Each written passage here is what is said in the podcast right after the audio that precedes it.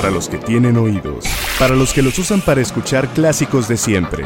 Rock, progresivo, soft rock, baladas. Este es el espacio para aquellos que no dejan de escuchar lo mismo, aunque hayan pasado las décadas. Con ustedes, el primer podcast para los amantes de la historia musical que buscan la respuesta de todas las preguntas. Esto es, Esto es Melómanos con Juan Carlos Mendiola.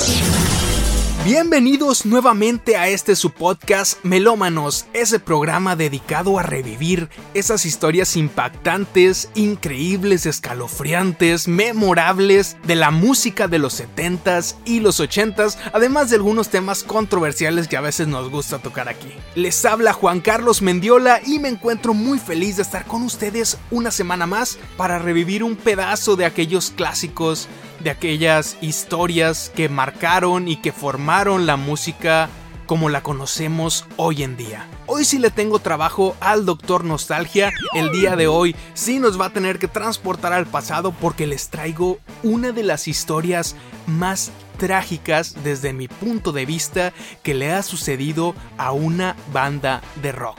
El día de hoy, Doctor Nostalgia, les hablaremos de la historia de Bad Finger el mismísimo Paul McCartney alguna vez dijo que la historia de Badfinger pudo haber sido escrita por William Shakespeare debido a la gran carga trágica que lleva consigo.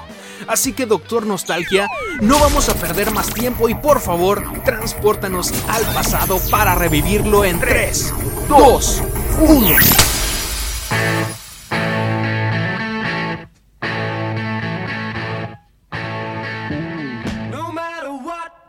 Badfinger se formó a mediados de los años 60.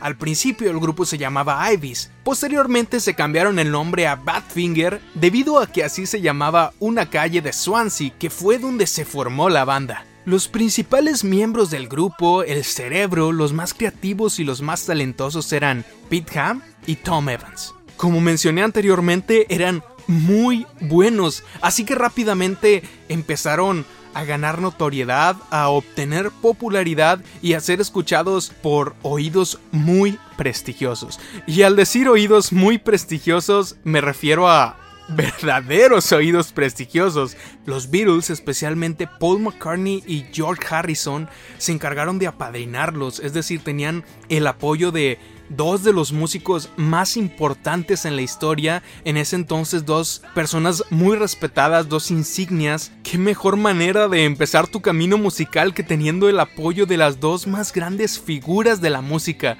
¿Qué podía salir mal, no? Bueno, aquí yo les quiero decir algo. Para mí, esto de los Beatles fue una losa que cargó Badfinger en su espalda que quizá pudo ser una de las razones por la cual no lograron ser lo que estaban destinados a ser. Es decir, llevar la responsabilidad de no poder defraudar a estos músicos tan grandes y además se decía que Badfinger eran los sucesores de los Beatles. Imagínense ustedes el peso que tenía esto en jóvenes de 19 años que apenas iban iniciando en la industria musical. Debió de haber sido muy difícil cargar esa losa porque causaba expectativas desbordadas, causaba que la gente se esperaran cosas que tal vez no se podían alcanzar y al mismo tiempo presionaban a los muchachos para tratar de llegar a un nivel que no digo que no hubieran podido llegar a este nivel, pero sí tal vez era muy pronto para exigirles una genialidad de ese tamaño. Pero bueno, a fin de cuentas esto pasó, pareció no importar, porque Badfinger poco a poco, conforme pasaron los años, conforme se daban a conocer sus canciones, empezó a ganar popularidad, se hizo cada vez más grandes, cada vez eran más conocidas. Firmaron un contrato con Apple, que en ese entonces, pues ya saben el tamaño del prestigio que tenía esa casa productora. Y así con sus primeros discos, pues empezaron a ganar notoriedad, empezaron a ser reconocidos y los Beatles, como buenos padrinos, pues los llevaban a todos lados a sus conciertos, los llevaban, los llevaban a sus giras promocionales. George Harrison, por ejemplo, se llevaba a Pete Ham a sus conciertos, Paul McCartney también invitaba a Tom Evans, y así se iban con los integrantes de Badfinger y pues obviamente el tocar al lado de un Beatle, obviamente el poder presentarte al lado de estas figuras, pues te daba prestigio y la gente te volteaba a ver y decían, a ver, ¿quién es Pete Ham? ¿Quién es Tom Evans? ¿Quién es Joey Molland, que también se unió después a la banda? dónde tocan, de dónde son, y así poco a poco Badfinger era cada vez más y más conocida, y llegaban los primeros discos con Apple Records, con esta promoción gratuita de The Beatles, además de que hasta incluso Paul McCartney les escribió y les dio una canción llamada Come and Get It, y les dijo, tengan, aquí está su primer hit, yo les garantizo que si la graban y la presentan como su sencillo, se va a transformar en un hit instantáneo. Así, así de seguro estaba el señor Paul, no era para menos. Incluso los miembros de Badfinger le preguntaron, oye Paul, ¿le podemos cambiar algo a esta canción, hacerla un poco más de nuestro estilo? Y Paul le dijo, no, la única condición que les doy para que puedan usar mi canción, para que yo se las preste, es que la dejen exactamente igual como está y les garantizo que van a tener su primer éxito. Y dicho y hecho, Come and Get It se convirtió en el primer hit de Badfinger y con esto empezaron a ganar notoriedad internacional. Un millón de copias vendidas, número 4 en las listas británicas y 7 en el Hot Billboard 100 todo parecía navegar tranquilamente, parecía un camino despejado hacia el éxito, parecía que Badfinger sería una de las bandas insignia, una de las bandas que cargarían con el peso que dejaron los Beatles durante la década de los 70 sin embargo, esto estaría un poco alejado de la realidad.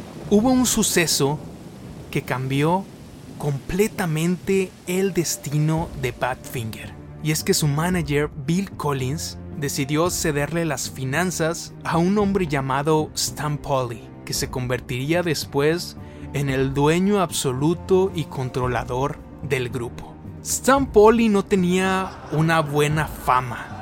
De hecho, dicen que no le gustaba nada la música, que solo le importaban los negocios, sin embargo tenía una virtud, él era un manipulador excelente y con la palabra podía engañar a cualquier persona. Y así, con sus palabras, engañó al líder de la banda Pete Ham, quien confiaba ciegamente en todo lo que le decía.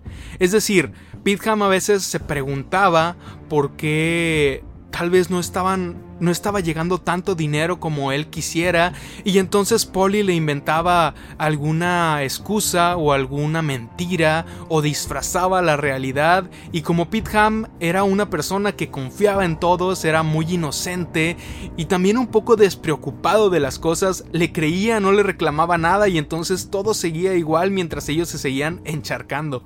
Pero bueno, ni los malos manejos de Polly podían parar en ese entonces eh, el éxito vertiginoso del grupo y su irrupción al estrellato total. 1970 sería el año que consagraría a Badfinger, y es que lanzaron al mercado No Dice, que fue el álbum que finalmente los consagró, los catapultó y los afianzó como la nueva promesa musical. Todo el álbum es una joya, Contiene temas increíbles, por ejemplo No Matter What, que se convirtió en un hit instantáneo en las listas en todo el mundo. Y especialmente una canción que es una de las más famosas de la historia que se llama Without You. Well, I can't forget this evening and your face when you were leaving. Y Without You sería el punto de partida para iniciar una de las historias más trágicas de la música. Todo iba bien, No Dice estaba teniendo un gran éxito en las tiendas, estaba generando muchas ganancias para el grupo. El grupo era conocido en todo el mundo, se hablaba de ellos en todo el mundo, tenían muchos conciertos, tenían muchos contactos muy buenos, eran amigos de los Beatles, sin embargo tenían un problema, su manager, Stan Polly, que poco a poco estaba dejando al grupo en la quiebra. Y es que a pesar de ser superestrellas, a pesar de ser reconocidos en todo el mundo, vivían en el mismo apartamento pequeño en donde habían iniciado. Es decir, tenían hits, que estaban en lo más alto de las listas, eran reconocidos internacionalmente, eran el futuro de la música, pero aún así no tenían el dinero suficiente ni siquiera para cambiarse de casa. Entonces los integrantes de la banda se empezaban a desesperar. ¿Qué está pasando? ¿Por qué, a pesar de que estamos vendiendo bien, no estamos generando ganancias? Y Without You fue la gota que derramó el vaso, y es que un cantante, un intérprete llamado Harry Nilsson, muy importante de los años 70, escuchó en la radio la canción Without You Without You es un muy buen tema, yo los invito a que escuchen el tema original de Badfinger que en lo personal se me hace mucho mejor que cualquier otra versión, pero bueno, Harry Nilsson escuchó la canción y le dijo a su equipo de producción, oigan, esa canción me suena a los Beatles, ¿quién la canta? Y ya el grupo le dijo, no, pues es de una banda nueva que se llama Badfinger, entonces Harry Nilsson les dijo, Oigan, ¿puedo hablar con Badfinger? Porque yo quiero hacer una versión mía de Without You para presentarla en mi disco. Entonces luego de algunas negociaciones, Badfinger accede a que Harry Nilsson haga una versión de Without You y pasó algo muy irónico. La versión de Badfinger, la original, no figuró tanto en las listas, sí fue un éxito, pero pasó más o menos desapercibido para el público en general. Por otro lado, la versión de Harry Nilsson, cuando salió a la luz, se convirtió en un monstruo mundial. Without You de Harry Nilsson estaba número uno en todas las listas de popularidad en decenas de países, en el Hot Billboard 100, en las listas británicas, en las canciones más pedidas en la radio, y esto eventualmente hizo millonario a Harry Nilsson, le dio un estrellato internacional y lo convirtió en uno de los íconos más importantes de la música en aquel entonces. Y bueno, ustedes dirán, ok, Without You convirtió a Harry Nilsson en una estrella y a Badfinger no le fue tan bien con la canción, pero no puede estar tan mal, ¿no? Después de todo, las regalías de Without You, pues le deben llegar a los integrantes de la banda, ¿no? Pero esto estaba muy alejado de la realidad. Mientras Without You era un éxito internacional y tenía a Harry Nilsson como un super ultra millonario, Badfinger no tenía un solo peso. ¿Por qué? Porque todo este dinero se lo estaba quedando Stone Polly, quien con engaños, con manipulación, convencía a los integrantes de la banda que todo esto era normal, que solo tenían que tener paciencia porque el dinero iba a llegar, cosa que no ocurría. Pasaban los meses y todo seguía igual, entonces los integrantes se empezaban a desesperar, realmente estaban quebrados, hasta incluso cuentan que cambiar cuerdas de sus guitarras les resultaba en un sacrificio impresionante, entonces algo estaba muy mal.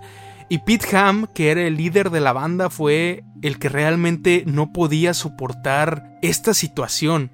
Todo se agravó cuando Stone Polly decidió y convenció a la banda de cambiar de casa productora. Stone Polly no le gustaba la influencia que tenían los Beatles con Badfinger, entonces hizo todo lo posible para separarlos. Ya saben lo que dice el dicho, divide y vencerás. Bueno, esto es lo que hacía Stone Polly y logró convencer a los integrantes de cambiarse de casa productora dejaron Apple y se fueron a Warner Brothers, en donde firmaron un nuevo contrato, y yo creo que esto sería el punto de no retorno. Aquí se decidió el destino de Badfinger. Pete Ham, el líder de la banda, estaba desesperado y quería abandonar la agrupación.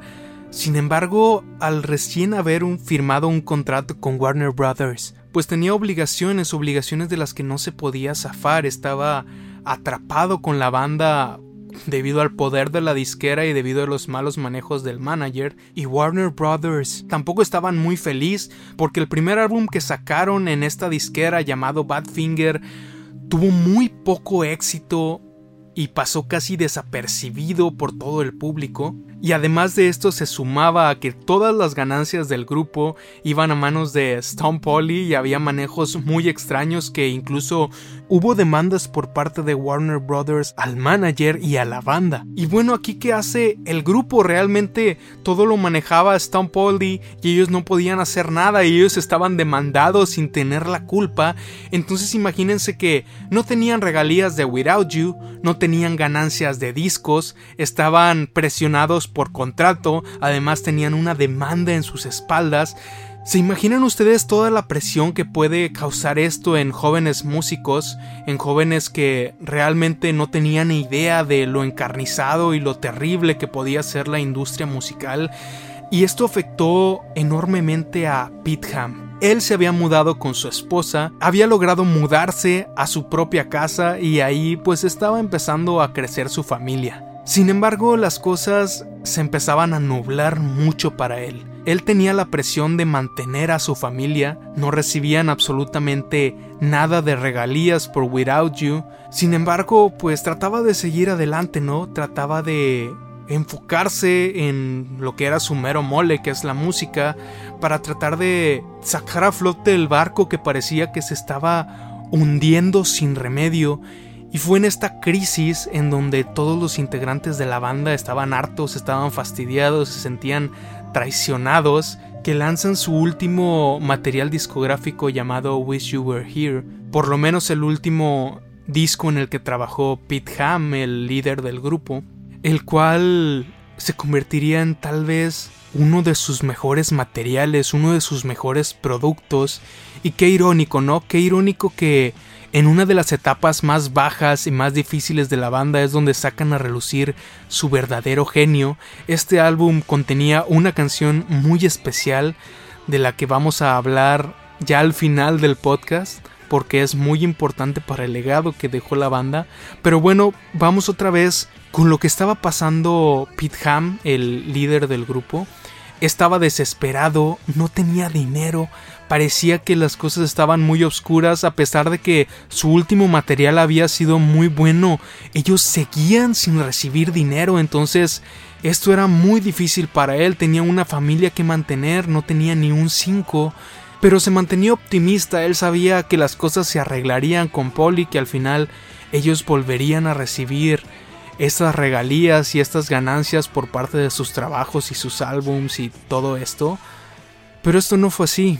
Stampolin se fugó, nadie lo podía localizar, no había forma en la que este conflicto se pudiera arreglar muy pronto. Entonces, cuando a Pete Ham lo notifican y le dicen es que las cosas no se pueden arreglar porque tu manager está prófugo y nosotros no tenemos cómo arreglar esto, tal vez tengas que seguir así sin un 5, pues a Pete se le acumulaban las deudas le llegó también una notificación en donde lo iban a desalojar de su hogar. No sabía qué hacer, lo único que él sabía era tocar, ser músico, y la desesperación le ganó. Fue demasiada la presión. Pete Ham decide a los 27 años acabar con su vida. Tal vez el caso más triste del club de los 27. Uno de los talentos más grandes, uno de los genios más incomprendidos de la música, finalmente había sido consumido por la propia industria, había sucumbido ante la presión de personas que simplemente se quieren hacer millonarias con el trabajo de otros, como es el caso de Stone Polly, Pete dejó una nota en donde explicaba todo. La nota decía, Te quiero, Ann, y también a nuestra futura hija, Blair, pero no me permitieron amar y tampoco confiar en la gente. Así está mejor. Postdata. Stan Polly es un bastardo sin alma. Lo llevaré conmigo. Este suceso apenas fue reconocido en los diarios. Sí le dieron cobertura en los noticieros, pero pero no duró mucho en primeras planas. Porque finalmente, aunque Badfinger era una banda exitosa y se puede decir que conocida, no era un monstruo. No tenían dinero, su éxito más grande estaba bajo el nombre de otra persona. Y saben algo, algo que todavía da más coraje, todavía da más rabia y te deja pensando todavía más, es que se supo que Stan Polly había cobrado un seguro de vida a nombre de Pete Ham que lo tenía a él como beneficiario. ¿Se imaginan esto? ¿Qué tan malvado tienes que ser? ¿Qué tan... es que esto no tiene nombre, no puede ser un ser humano para poder hacerle esto a otra persona es es totalmente inaceptable. Este suceso pues sería un efecto dominó, devastaría por completo el grupo. Todos sabían que Pete Ham era un genio, era la figura, era el líder de la agrupación, entonces sin él las cosas no podían ser igual, las cosas nunca iban a ser las mismas. Sin embargo, años después harían un último esfuerzo. Badfinger nuevamente se reuniría y con lo que pudieron trataron de sacar nuevo material. El nuevo líder, la nueva figura era Tom Evans, que como lo había dicho al principio de esta historia, era pues el segundo a cargo, la segunda mente creativa de Badfinger, el que complementaba las ideas de Pete Ham, y pues más o menos cosechaban éxitos moderados, por ahí podían navegar el barco con relativa tranquilidad, e incluso recibieron la buena noticia de que finalmente les empezaban a llegar regalías por Without You. Imagínense, después de tantos años, después de todas las tragedias, Without You, el éxito mundial, por fin le empezaba a dejar dinero específicamente a Tom Evans, que era coautor de la canción, y pues esto parecería darles nuevamente fortuna a la banda, ¿no? No fue así. Los otros miembros de la banda empezaron a pelear por los derechos a estas regalías y Tom Evans no las podía cobrar. No las podía cobrar porque como había demandas, había pleitos legales, solamente las iba a poder recibir hasta que todo se arreglara en la corte y él no tenía dinero, él no tenía dinero para un juicio y aquí vemos lo implacable que es la industria musical.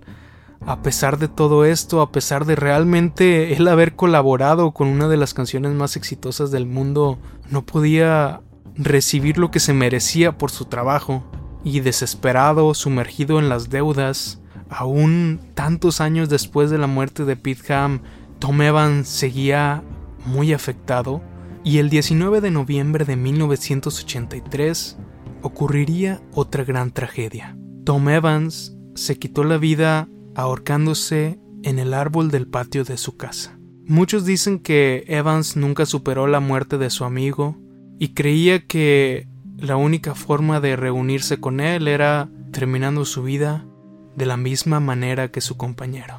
Contrario a la muerte de Pete Ham, que sí fue cubierta en los medios más importantes, la de Tom Evans apenas se mencionaba en las páginas más profundas de los periódicos. Finalmente, la avaricia, los malos manejos, la envidia, el egoísmo y lo macabro de la industria musical habían acabado con dos mentes brillantes con dos jóvenes talentosos y de paso destruyeron lo que pudo haber sido una de las bandas más importantes en la historia musical. Pasaron los años y poco a poco las personas se fueron olvidando de Badfinger. Pocos lo recordaban, los integrantes que quedaban esporádicamente hacían una que otra presentación, pero eran muy pequeñas con muy poco público se volvía algo mítico, un rumor así como se dice que en los años 80 había una banda llamada Badfinger que iban a ser los sucesores de los Beatles, pero la tragedia terminó por tumbarla. Y llegamos al nuevo milenio, Badfinger con la ayuda de las nuevas tecnologías, el streaming, el internet, de repente empezaba por ahí a resurgir en algunas pocas personas y en la entrada de este nuevo milenio se abriría una ventana de redención, una pequeña dosis de justicia, algo de luz en esta historia tan trágica, y es que empezaba a ser reconocida por directores de cine. ¿Recuerdan que les dije que su último álbum, Wish You Were Here, contenía una canción que después sería muy especial? Bueno, esta canción se llama Baby Blue. Baby Blue formó parte del soundtrack de la película The Departed, esta película con Leonardo DiCaprio y Matt Damon, que incluso estuvo nominada a los Oscars. Y estas apariciones impensadas otra vez le empezaban a dar cierta notoriedad a Badfinger, ¿verdad? Después surgiría Spotify, crecería YouTube, crecerían otros medios en donde podías escuchar música que antes era muy difícil de conseguir. Y Badfinger poco a poco se convertía en una banda de culto. Es decir, la gente empezaba a apreciar la música que ellos hicieron, pese a que en su tiempo no tuvieron el éxito. Es decir, Badfinger se estaba convirtiendo en una banda mucho más exitosa en la nueva década, en el nuevo milenio, que durante sus años activos. Esto es un fenómeno muy interesante. Y bueno, pareciera que todo se quedaría aquí, pero no, todavía faltaba un último capítulo en la historia de esta banda que yo creo que tal vez no cierra con un final feliz, pero mínimo nos quita un poco ese mal sabor de boca. Todos conocemos Breaking Bad, esta serie increíble que es en lo personal de mis series favoritas. Yo considero que es la mejor serie que he visto en mi vida, que tiene el final perfecto, el final impresionante. Y una de las razones que hace este final tan impactante y tan impresionante para la audiencia es una canción que se incluyó para cerrar esta obra maestra.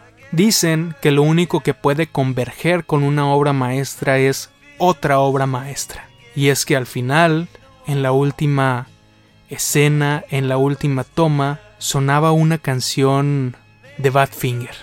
Mientras la cámara se iba despegando del suelo, nosotros como audiencia escuchábamos Baby Blue. A la vez que los créditos empezaban a rodar por la pantalla.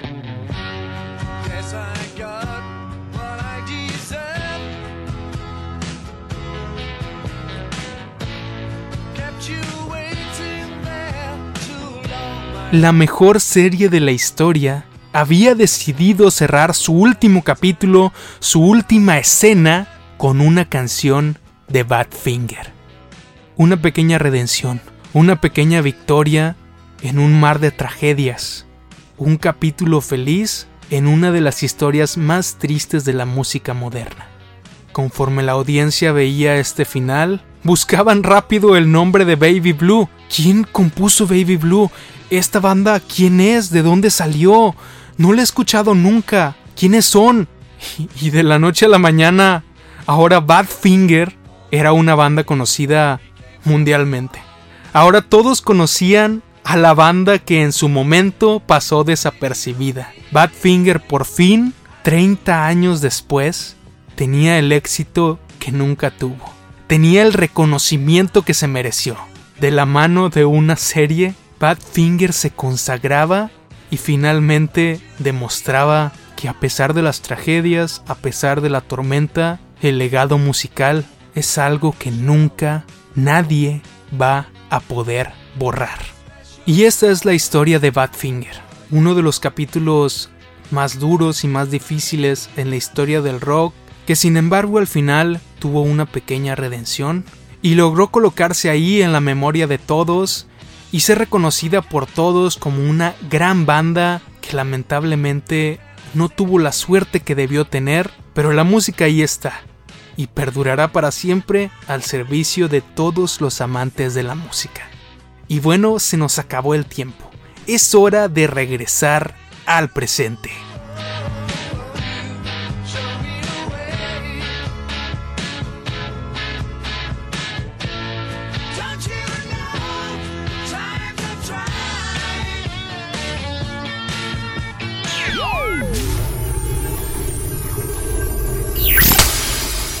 ¿Y qué les pareció la historia del día de hoy? Es muy triste ver cómo a veces gran parte de la industria musical, de, los managers, solamente se enfocan en el dinero, dejando de lado la creatividad, lo importante que es la música, lo que realmente va a llegar a las personas, lo que realmente le importa a las personas. Solo queda esperar y solo queda desear que lo de Badfinger sirva como un ejemplo de lo cruel que puede ser esta industria y por qué los músicos deben de protegerse y deben de leer contratos y deben de estar asesorados para no cometer errores que después puedan desembocar en una tragedia. Y bueno, eso fue todo por hoy. Les habló con mucho gusto Juan Carlos Mendiola. Me voy no sin antes invitarlo a que me sigan en las redes sociales. Me pueden seguir en Instagram como juanc.mendiola, en Twitter como juancmendiola y también seguir la página del podcast en Facebook como Melómanos. Nos escuchamos a la próxima y recuerden que nunca mueran los clásicos. Gracias por escuchar Melómanos. Esta fue una producción de Juan Carlos Mendiola.